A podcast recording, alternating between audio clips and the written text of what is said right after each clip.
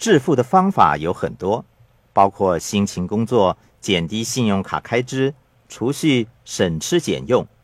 以上都不是我的选择，是中产阶级的选择。那些不是我想过的生活。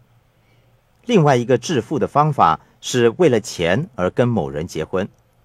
事实上，我认识很多人，他们绝对不能接受为钱而结婚这种做法。可是他们也不会跟不晓得赚大钱的人结婚。这证明了钱是人与人之间关系发展的一个要素。金钱对你的健康、孩子的教育和居住的地点都有着深远的影响。金钱的影响力非常大，所以为了金钱而结婚是十分流行的致富方法。另一个致富的方法是当骗子。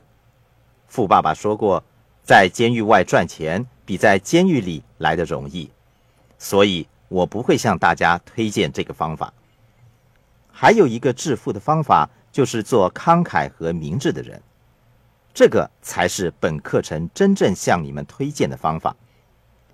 做一个慷慨大方、懂得财务知识的人，就是你致富之道。当你看着收入表和资产负债表时，你会明白到，你手上的每一块钱都是你的选择，一切都掌握在你的手里。如果你用来购买长期负债的东西，你便与中产阶级无异，都是辛勤工作，然后在债务困境中越陷越深。如果你把钱花在一件新衬衫、一套新立体声音响，那你跟穷人就没有什么分别了。你的钱都去到支出栏上了。如果你是精明的人，用那一块钱购买资产。不论是企业、房地产还是票据资产，你便会成为富有的人。